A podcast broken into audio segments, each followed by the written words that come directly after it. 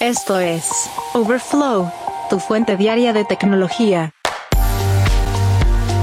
¿Qué tal? Hoy es martes 15 de agosto del 2023 y estas son las noticias que debes saber del mundo de la tecnología. Tras haber lanzado de manera silenciosa un mando instalable en dispositivos iOS, Netflix finalmente pone a prueba su transmisión de videojuegos. Anda mentalizándote porque Office cambiará en septiembre y recibirá una gran actualización variando el color y también el tipo de letra. Amazon apunta al siguiente nivel de reviews y ya lanza estas, generadas por inteligencia artificial.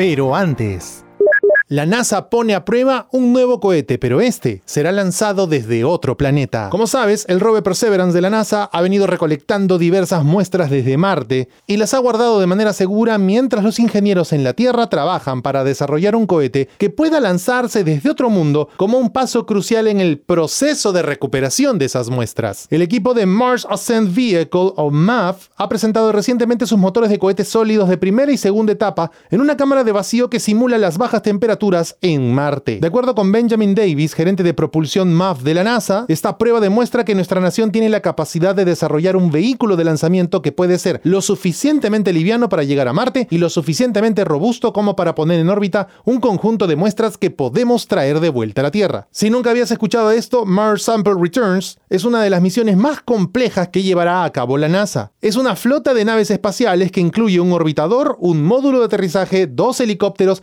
y el primer cohete que que se lanzará desde la superficie de ese planeta. Este proyecto está separado en dos etapas y funciona con dos motores de cohetes sólidos. Por un lado, el SRM-1 impulsará más lejos de la superficie de Marte, mientras que el SRM-2 hará girar la segunda etapa del cohete y así colocar un contenedor con las muestras para que pueda ser recogido por el vehículo que regresará a la Tierra. Lo que proyecta la NASA es que las muestras de Marte recogidas por Perseverance llegarán a la Tierra a principios de la siguiente década, aunque la misión está bajo escrutinio después de superar el presupuesto y enfrentar enfrentar posibles retrasos. Hace poco, un subcomité del Estado amenazó con cancelar la misión por completo si la NASA no hacía llegar un perfil de financiamiento año por año para el retorno de las muestras marcianas. Todo esto tenía que estar dentro del costo de ciclo de vida de más o menos 5.300 millones de dólares. Ahora ya sabes por qué Perseverance estuvo recogiendo rocas en Marte. Xiaomi hace oficial su nuevo dispositivo de pantalla plegable. Hablamos del Mix Fold 3, que se pondrá a la venta esta semana, pero posiblemente no llegue más allá de China. De acuerdo con la marca, es el primer dispositivo en el mercado en lograr más de medio millón de plegados. Esto supera por 100.000 los pronósticos del nuevo Honor Magic V2 y 300.000 por encima de lo proyectado por Samsung con la nueva generación de Flippy Fold, además del nuevo Pixel Fold de Google. Esto evidentemente no es el factor de compra decisivo, pero es importante conocer que hay marcas que están yendo un poco más allá. Sin embargo, durante la presentación del dispositivo, Xiaomi no ha presentado ninguna certificación IP para resistencia al agua lo que podría afectar la durabilidad de este equipo en ciertas condiciones. Lo que sí sabemos es que lleva una protección Corning Gorilla Glass Victus 2 en la pantalla externa. Como complemento llevamos una cámara principal de 50 megapíxeles, una ultra gran angular de 12 con un campo de visión de 120 grados, un teleobjetivo de 10 megapíxeles y una cámara periscópica de 10 megapíxeles también, pero con zoom óptico de 5 aumentos. Este combo de cámaras ha sido trabajado en conjunto con Leica. Eso sí, es 2 gramos más pesado que el nuevo Fold 5 de Samsung. La pantalla interna también es un poco más grande porque supera levemente las 8 pulgadas de esquina a esquina y añade una tasa de refresco de 100 120 Hz. La pantalla externa tiene un tamaño de 6,56 pulgadas. Bajo el chasis lleva el nuevo procesador Snapdragon 8 generación 2 y una batería de 4800 mAh que carga rápidamente con sus 67 watts. Añaden también el soporte para carga inalámbrica con un máximo de velocidad de 50 watts. Al cambio, el dispositivo de 12 GB de RAM con 256 GB de almacenamiento se vende por 1.240 dólares aproximadamente en territorio chino, mientras que la versión de 16 GB de RAM y 1 TB de almacenamiento supera los 1.500 dólares en ese país.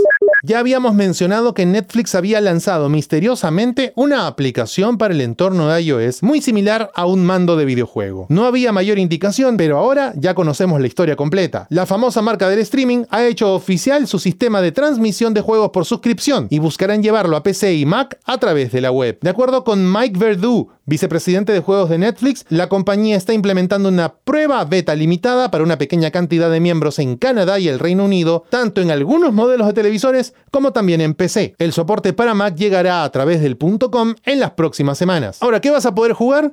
De momento hay dos experiencias. Oxenfree 2 de Night School Studio, propiedad de Netflix, y Moligius Mining Adventure, un juego arcade de minería de gemas. Estos dos juegos son compatibles con la aplicación de mando que ya Netflix ha implementado en las tiendas de aplicaciones, mientras que los usuarios de PC van a poder utilizar el teclado y el mouse a través de netflix.com. Además, Netflix ha garantizado la compatibilidad de este sistema con el Amazon Fire TV, con Chromecast con Google TV, Nvidia Shields, dispositivos Roku, Walmart On y televisores inteligentes de Roku, LG y Samsung. El propósito de Netflix Games es seleccionar algunos juegos que hayan tenido cierta acogida en arcade y le permita también tener la cama suficiente para desarrollar un modelo de suscripción secundario, usar una tienda de apps separada o en todo caso obligar a los desarrolladores a adaptarse a una nueva plataforma para poder vender otros productos.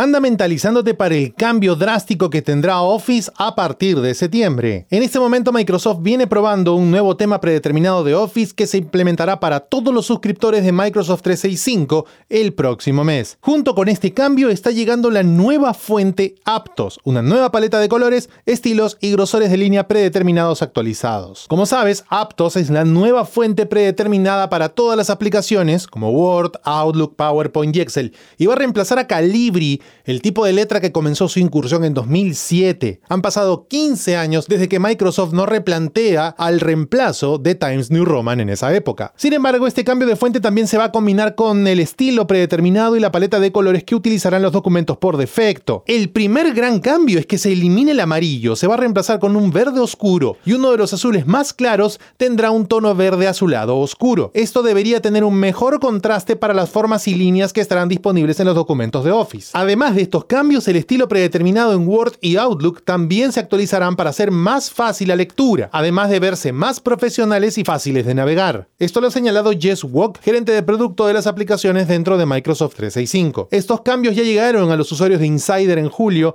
pero la compañía ha señalado que se implementará en todos los usuarios en algún momento de septiembre. Así que si notas cambios en una plantilla de PowerPoint, no, no es que la persona que la hizo haya sido un poco más arriesgado, es que la plantilla básica también cambió de color. Ojo con Amazon que sigue siendo un gigante dentro de la tecnología y por lo general suele incluir implementaciones importantes. Acaban de presentar una nueva función de revisado de productos que utiliza inteligencia artificial generativa para proporcionar una instantánea de lo que los clientes humanos tienden a pensar sobre los artículos. De acuerdo con la compañía, este nuevo modelo de reseña generado por inteligencia artificial está disponible actualmente para un subconjunto de compradores móviles en los Estados Unidos en ciertos productos y la idea es ponerlo a disposición en los próximos meses en base al feedback que puedan recoger en esta etapa. De acuerdo con Vaughan Schermerhorn, el director de compras comunitarias del gigante minorista en línea, la idea es que sea aún más fácil para los clientes comprender los temas comunes en las reseñas y con los avances recientes en inteligencia artificial generativa, creemos que tenemos los medios técnicos para abordar esta necesidad de los clientes desde hace mucho tiempo. Esta nueva característica de Amazon que utilizará inteligencia artificial escaneará las reseñas de los clientes en busca de términos comunes y así proporcionar un breve párrafo en la página de detalle de un producto resumiendo estos comentarios. De esa manera, los clientes pueden echar un vistazo rápido y así ayudar a tomar una decisión de compra en menos tiempo en vez de estar buceando entre reseñas, contar las estrellas y lo engorroso que eso resulta. De momento esta inclusión está disponible solo para algunos usuarios, pero paulatinamente irá llegando a otros mercados. Sin embargo, esperamos de que Amazon no maneje de manera intencional este tipo de productos digitales. Ya hemos tenido advertencias en el pasado de cómo se han implementado sistemas enormes dentro de la tienda para manipular el resultado de las reseñas. Tras la pausa, la última aventura del delivery de punto a punto, recibir comida en tu puerta de embarque. Overflow, tu fuente diaria de tecnología. Por lo general volar puede ser una experiencia gratificante, pero también está llena de momentos tensos. La llegada al aeropuerto, el paso de las puertas de seguridad, el asunto migratorio, la planificación de cada detalle, no olvidar ningún asunto pendiente, estar a tiempo en la puerta, puede generar cierto estrés y además estallar esas situaciones de apetito incontenibles que la tensión genera. Lo bueno es que parece que la tecnología va a estar de nuestro lado en esta ocasión y pronto podremos tener alimentos en la puerta de embarque.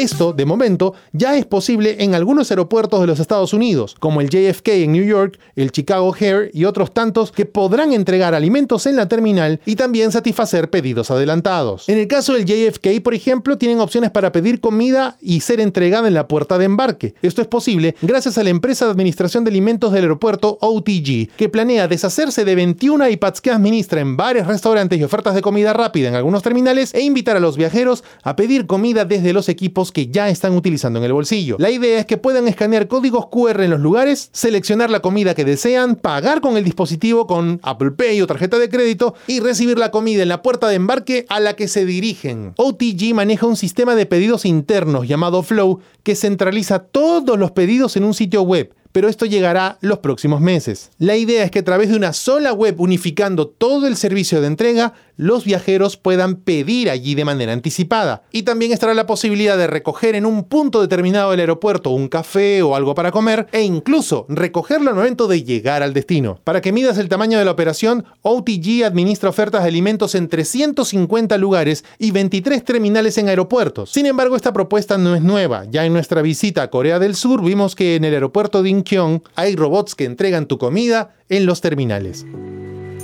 Geek Story un día como hoy, en la historia tech.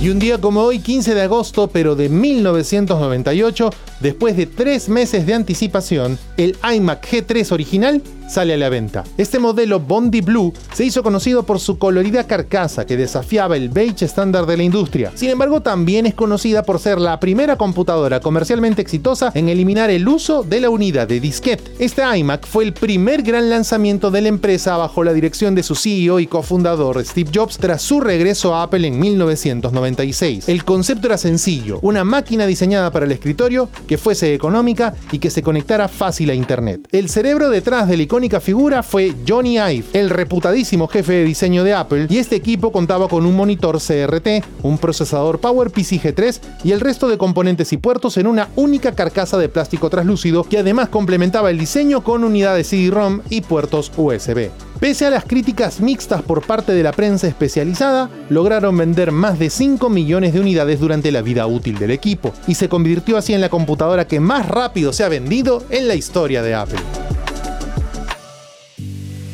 Geek Story. Un día como hoy, en la historia tech.